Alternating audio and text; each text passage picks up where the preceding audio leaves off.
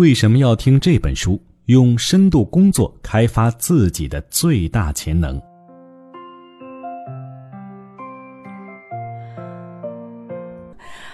今天为各位带来的这本书也特别的棒。先来做一个小调查哈，问问大家：你每天会收到多少条短信、多少封邮件、多少个提醒呢？可能一下子回答不上来吧。可能你在新闻网站上看最新热点的时候，突然收到一条邮件提醒，几秒钟之后，阅读器又显示你订阅的博主刚刚发了一篇新的博文。没一会儿呢，手机铃声响了，打开一看，原来是收到快递发的短信。与此同时，你面前的电脑屏幕上，微博、微信、QQ 的图标也在不停的闪烁。我们平时在工作的时候，如果看见电脑和手机上弹出的信息提醒，总是会忍不住去看，对吧？哎呀，好久没见的闺蜜约我周末吃饭了，哇，我喜欢的明星又上微博头条了，客户发邮件说上次的产品不行，还得再改，老婆让我上网看看，给家里添个抽湿机。每当这些的时候。我相信不少人都会停下手头上的工作去处理，回邮件、回信息、看提醒，或者看两眼微博、淘宝。结果呢，没有控制住，一刷就刷掉了半个小时。等到回过神来，刚才的工作进行到哪里已经不记得了，可能又要花好一段时间才能重新进入状态。没错。如今我们生活的这个时代，各种新科技层出不穷，尤其是互联网，它已经成为很多人工作不可缺少的一部分。然而，网络在给我们带来便利的同时，也让我们随时随地陷入各种干扰当中，无形中切割走了我们工作的很大一部分时间。结果，邮件、信息让我们忙得团团转，但实际上。处理这些工作不需要集中精力，做起来很是轻松惬意，甚至还会上瘾。但是又却在不停的忙这忙那，结果呢，我们就产生了一种错觉：我们忙得要死，工作非常努力，可是对于那些真正需要深入思考的工作任务，我们却怎么都集中不了精力，效率呢也变得越来越低。怎么办呢？我想说的是，我们需要深度工作。哎，那问题就来了，什么是深度工作呢？二零一六年出版的这本海外的新书《Deep Work》，作者卡尔纽波特告诉我们，深度工作是在没有干扰的环境当中，全神贯注、心无旁骛地进行高强度工作。深度工作可以把我们的认知能力推向极限。会创造新的价值，提高工作技巧，听上去很不错，对不对？的确哈，我们每一个人呢都需要深度工作，让自己变得更有效率，工作更有意义。那么具体怎么做呢？那就是千万别错过这本 Deep Work 的内容，看看如何培养专注的能力，怎样排除日常工作当中的干扰。相信我们一起来听完这本书之后，大家至少会了解下面几个问题：第一，为什么一心多用反而会降低效率呢？第二，深度工作和心流有什么区别呢？第三，为什么说洗澡的时候是集中精力思考问题的绝佳时机呢？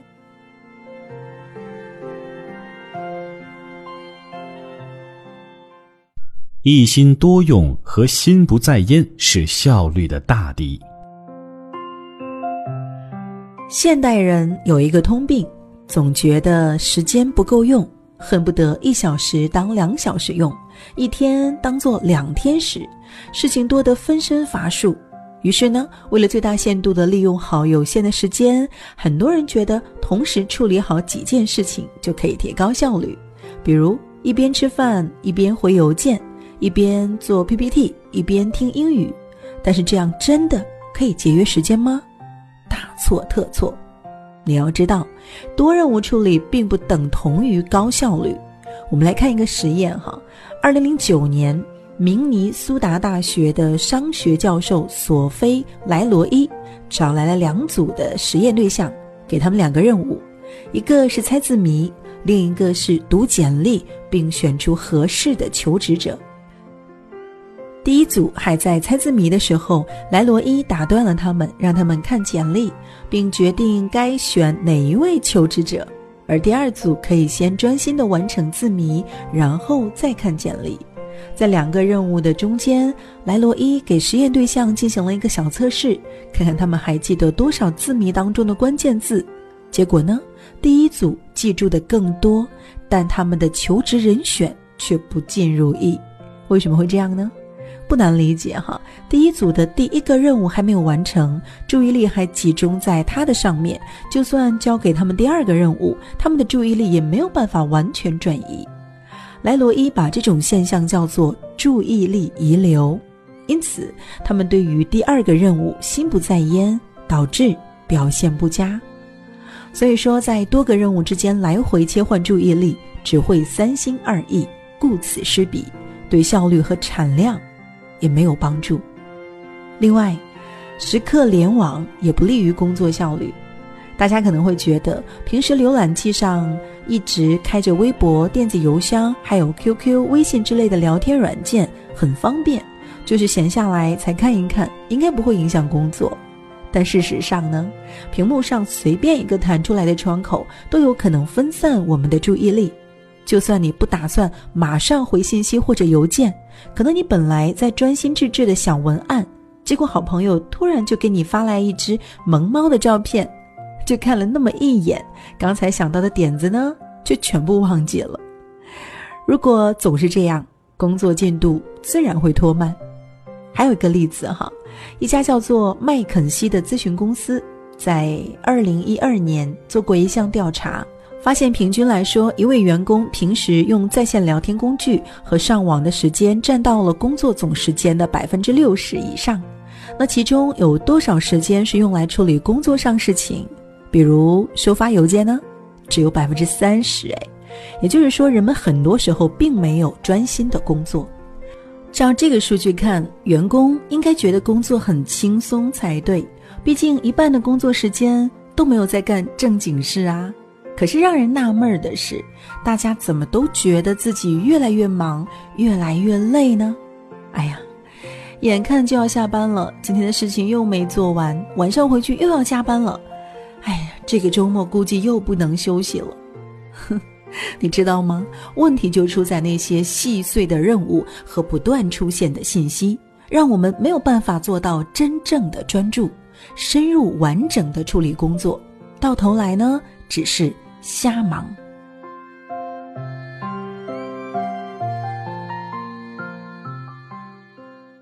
四种策略达到深度工作，关键是目的明确。现在我们已经知道了什么是深度工作的绊脚石，那么该如何对症下药呢？虽然没有放之四海而皆准的策略，但这本书的作者呢，还是给我们提供出了几种有用的方法，大家不妨参考一下哈。第一种呢，叫做和尚法。大家都知道，和尚呢要戒掉七情六欲。同样的道理，我们可以排除所有的干扰源，像个和尚一样把自己隔离起来。比如关掉手机铃声提醒，不要一边听歌一边工作；上班时间呢，不要跟同事聊天等等，这些都能够帮助我们集中注意力。举个例子，著名的导演伍迪·艾伦在一九六九到二零一三年间，一共拍了四十四部电影，获得了二十三次奥斯卡提名。在此期间，他创作的时候都没有用过电脑，一直是手动打字机。第二种叫做两段法，顾名思义，哈，就是把时间明确的分成两大段，一段用来与世隔绝的潜心进行最重要的工作项目，剩下的时间则用来处理各种各样的零碎的杂事。第三种呢，叫做节奏法，这种方法很适合我们培养深度工作的习惯。一开始就要求自己连续深度工作几个小时，肯定不太实际。况且人的注意力也不可能长时间的集中。那么我们就不妨试试每次坚持半个小时，再慢慢延长到一小时，并且在日历上记下自己的成就。最后一种方法叫做新闻法。我们都知道，跑新闻的记者呢，经常要应对突发事件，可能这一刻还在办公室写稿子，下一秒钟就要出发去报道突发案件了。反过来也一样，大家平时上班的时候，有可能会突然出现空余时间，比如原本要开的会议取消了，或者任务提前完成了。每一次有多出来的时间，我们就不妨来一次深度工作。这样呢，不仅能完成更多的工作，还强化了集中注意力的能力。不管选择哪一种策略，有一点很关键，那就是这些方法会让我们主动进入深度工作的状态，而不是任由它自己发生。不知道大家有没有听过“心流”的说法？这是一种精神完全沉浸在某种活动当中的感觉，也就是我们平时所说的。进入状态，事实上，这恰恰是心流和深度工作的区别所在。可以引发心流感觉的活动多种多样，但是能不能进入心流，全凭运气，而且往往要经过几个小时的酝酿。相反呢，深度工作要靠我们主动、有目的的投入。要达到这个效果，自然少不了定下一些规则。这样一来，我们的大脑才能做好思想准备。那么具体有哪些规则呢？其中一个是设定自己的工作空间，减少干扰。简单一点，就是在办公室门上挂一个“请勿打扰”的标牌。如果周围实在太吵了，也可以选择去图书馆或者是咖啡厅办公。这一点对于在开放式办公室里工作的人特别有效。就拿作者 J.K. 罗琳来说，当他在写《哈利波特》系列的最后一本书的时候，为了能够让自己安心工作，他从嘈杂的家里搬到了五星级酒店里住。饿了有人送饭，累了倒头休息，没有人打扰，更容易进入深度工作。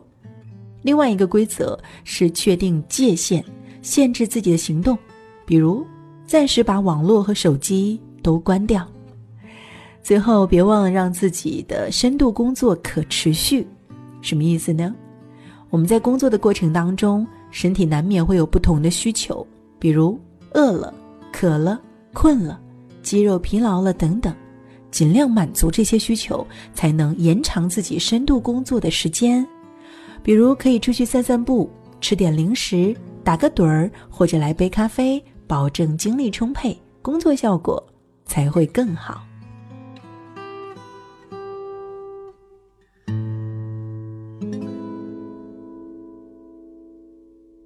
集中注意力，小心科技让你走神。在这个信息爆炸、选择多样的现代社会，我们似乎已经习惯了分心。你看，不论我们走到哪里。满大街都是低头族，人们都目不转睛地盯着手机屏幕，一会儿打游戏，一会儿发短信，一会儿又刷刷微博、朋友圈，总之都是在不断地寻找新的信息。为什么会这样呢？问题就出在生物演化决定了我们大脑很容易分散注意力。对于我们的祖先来说，干扰因素可能代表着危险或者机会。比如打猎的时候，走着走着，突然听见草丛里有响动，不管里面躲着猎物还是猛兽，注意到这些声音都很重要。是猎物就得打，是猛兽呢就得跑，都能增加生存的可能。因此，这种特征就成了天生的反应，让我们很难只把注意力集中在一件事情上。不过别担心，我们可以用刻意冥想来改写大脑回路，培养专注力。具体怎么操作呢？找到那些大脑比较空闲的时候，比如遛狗的时候、洗澡的时候，或者上下班的路上，挑一个你需要解决的问题，把注意力锁定在它上面。一开始先问问自己，解决这个问题会遇到哪些困难？有了具体的目标之后，再问问自己如何解决这些困难，才能实现目标。这种刻意的思考就像是大脑的锻炼。久而久之，我们的注意力就更容易集中了。除此之外，在使用社交媒体和互联网的时候，也要有选择性，明确自己的目的。比如说，你用微信是为了跟朋友保持联络，那就用它跟朋友发信息，不要把时间用在刷朋友圈上。假如发现自己做不到，就要考虑戒掉某种习惯了。比如，试着一个星期不刷微博，等一个星期过后，问问自己下面两个问题。第一，刷微博有让自己生活的更好吗？第二，有人会在乎我不刷微博吗？如果两个回答都是 no，可能自从不刷微博，你出去社交的时间就更多了，看了更多的书，工作也更认真。既然如此，那就别再浪费时间，干脆把微博从手机上卸载掉。相反，如果答案是 yes，那可能刷微博对你确实有好处。能够让你了解各种流行事物，增长知识，那可以继续用啊，但是要注意控制时间。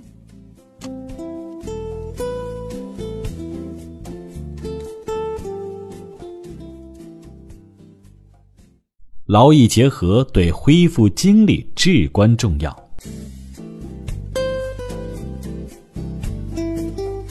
工作了一整天，下班回到家。很多人都只想瘫在沙发上，什么也不做。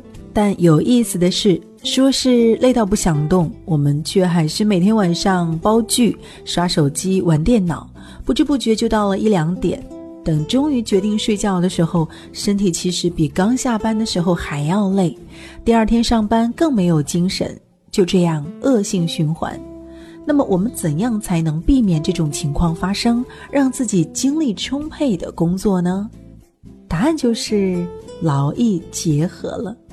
首先，你可以列一个日程表，有计划的利用时间。每天上班之前，把一天分为不同的模块，每个模块至少三十分钟。日程表不仅要包括工作任务，也要包括个人时间，比如休息、吃饭、运动等等。当然，计划赶不上变化，一天当中免不了会出现突发状况，让我们不得不调整日程安排。比如领导突然临时安排了任务，或者孩子突然生病要去医院，怎么办呢？重新排列一下你的时间模块就好了。其实制定日程的目的，并不是让我们严格按照计划行事，真正的目的是提高自己安排时间的意识。另外呢，提前计划好工作日、夜晚和周末的安排也非常的重要。可以试着尽量把工作留在办公室。不要回家以后还加班到深夜，比如说给自己一个限定的时间，最多加班到晚上八点钟，或者晚上九点以后就不准再查看那些邮件。这样一来，大脑就有足够的休息时间，白天才有精力进行深度工作。在规划休闲时间的时候，尽量选择丰富的活动，给我们的身心带来活力，而不是全部都跟互联网有关。只是坐在那儿动动手指，可以选择读书、锻炼，或者跟另外一半来一次浪漫的晚餐。总而言之，我们周围的干扰信息无处不在，多任务处理也成了生活常态，这些都在影响着我们的工作效率。好在呢，通过排除干扰、一心一意、提前计划、劳逸结合等等办法，我们可以重新掌控自己的时间，让大脑专心致志，进入深度工作的状态。最后，我给大家介绍一个平时可以尝试的简单方法，比如有时候觉得自己工作特别不在状态，任务没有完成不说，一天下来还特别的疲惫，怎么办呢？可以试试互联网休息日。你可以带上一个小本子去上班，写下具体的时间段，哪些时间可以用网络，哪些时候不能用网络，不能用的时候就暂时把网断掉。为什么这样能够提高效率呢？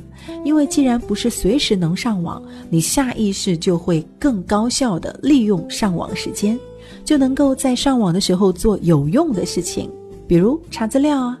回重要的邮件啊，而不会随时刷刷网页浪费时间。大家不妨呢坚持一段时间，也许就会发现注意力大大提高。好了，今天的这一本深度工作就跟大家分享到这儿。大家有什么让自己集中注意力工作的办法呢？别忘了留言交流哈。我是寒霜，我们下次再见。